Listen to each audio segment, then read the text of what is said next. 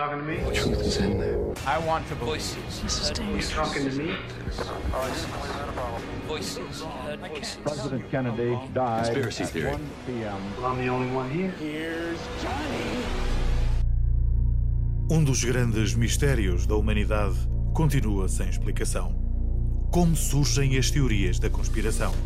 Existem várias hipóteses, sendo que uma delas poderá ser a chamada hipótese Big Brother, a qual parte do princípio que a maioria dos concorrentes que participam nesses programas o fazem por necessidade de protagonismo, a vontade de obterem notoriedade, de serem reconhecidos na rua. Por outro lado, a necessidade de fugir ao chamado mainstream poderá fazer com que muita gente defenda pontos de vista que são contrários ao pensamento dominante. Isso explicaria algumas teorias que correm sobre a Covid-19, por exemplo. Mas esta hipótese não explica tudo. Porque existem teorias que têm como origem razões exclusivamente políticas e com consequências bem mais graves que as do Big Brother. Poderemos dar como exemplo os casos do Pizzagate, da QAnon e dos protocolos dos sábios de Sião. Ambos os temas já foram aqui tratados e podem ser consultados no histórico do programa. Vem isto tudo a propósito de uma teoria da conspiração pouco conhecida e que se chama o Plano Kalergi. Se espera que a través de este pacto emigren al continente europeo entre 200 y 300 millones de Para africanos. percebermos do que se trata, teremos que recuar dois anos.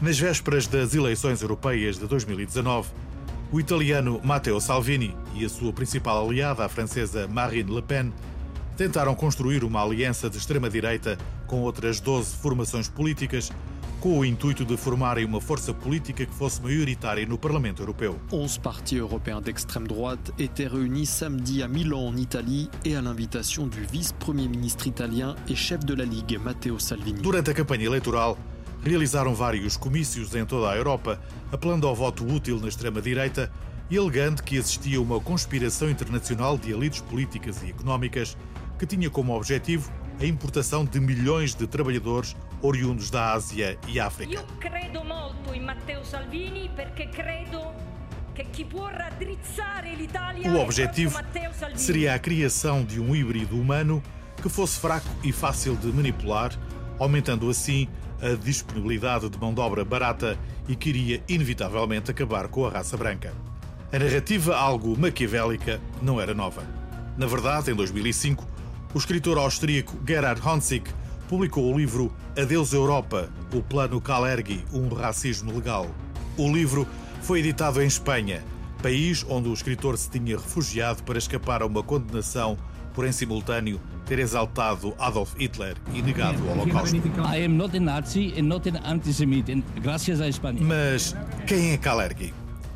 Richard Nikolaus von Kondenhof Kalergi nasceu na Áustria em 1894. Foi político e filósofo.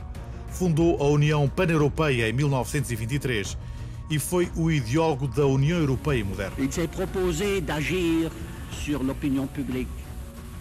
Et à travers elle, c'est la bonne méthode démocratique, Partiu de Kalergi a ideia de transformar o hino da alegria de Beethoven, a nona sinfonia, no hino da Europa e foi a primeira pessoa a ser galardoada com o prémio Carlos Magno, uma distinção que é atribuída anualmente a personalidades que se tenham distinguido na consolidação da União Europeia.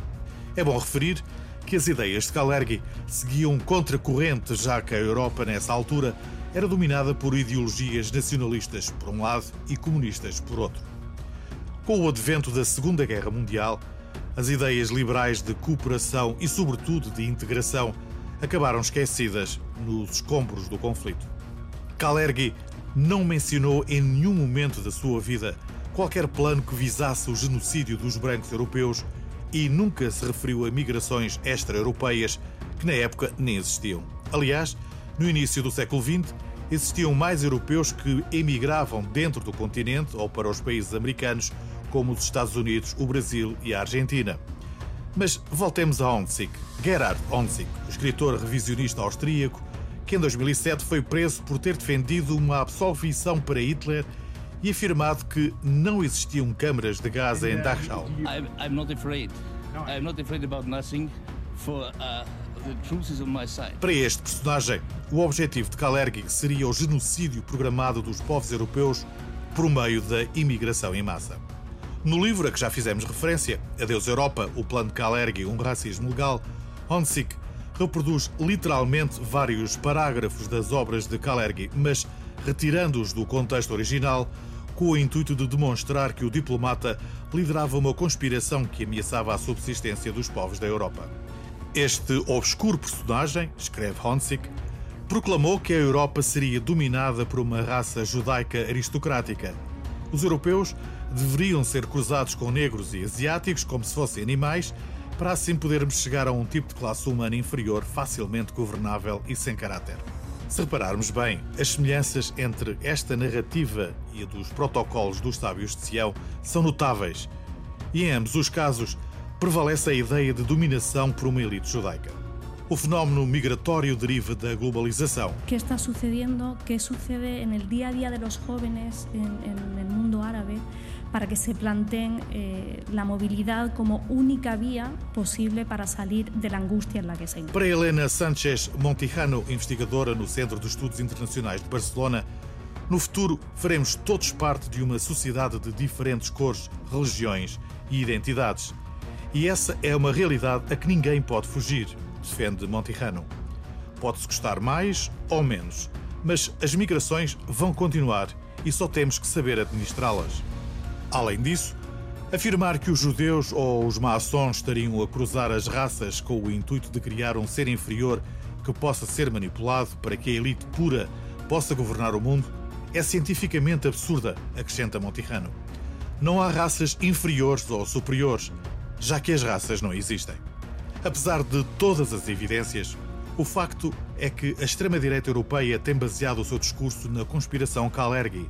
Nas suas intervenções, Matteo Salvini, por exemplo, tem protestado contra a tentativa de genocídio levada a cabo contra as populações que têm vivido na Itália há séculos e que alguém quer substituir por dezenas de milhares de pessoas procedentes de outras partes do mundo. Que lhe diz, caro mio, tu não sei um sei um delinquente. O líder da extrema-direita italiana já acusou a União Europeia por diversas vezes de ser a instigadora de uma limpeza étnica. E em julho de 2018 voltou a atacar um dos seus alvos favoritos, o magnata Jorge Soros, por querer, segundo ele, encher a Europa e a Itália de imigrantes porque gostam de escravos. Europe needs to do something uh, drastic to escape it. Lembramos uma vez mais que o multimilionário de origem húngara George Soros é frequentemente considerado pelos partidos de extrema-direita como o instigador de várias conspirações. E é bom não esquecer que Kalergi era maçom e o seu projeto europeu recebeu fundos da família Rothschild.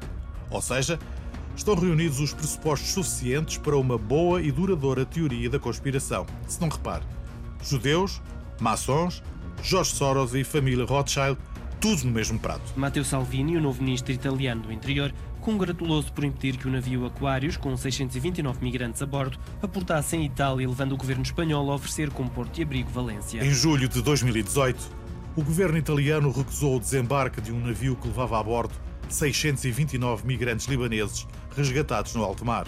O Aquarius ficou à deriva durante vários dias no Mediterrâneo e acabou por desembarcar em Valência. O ministro italiano responsável pela recusa chamava-se Matteo Salvini e escreveu na rede Twitter: Entramos numa nova era. Esta é a primeira vez que outro país recebe migrantes oriundos da Líbia. Já não somos os capachos da Europa.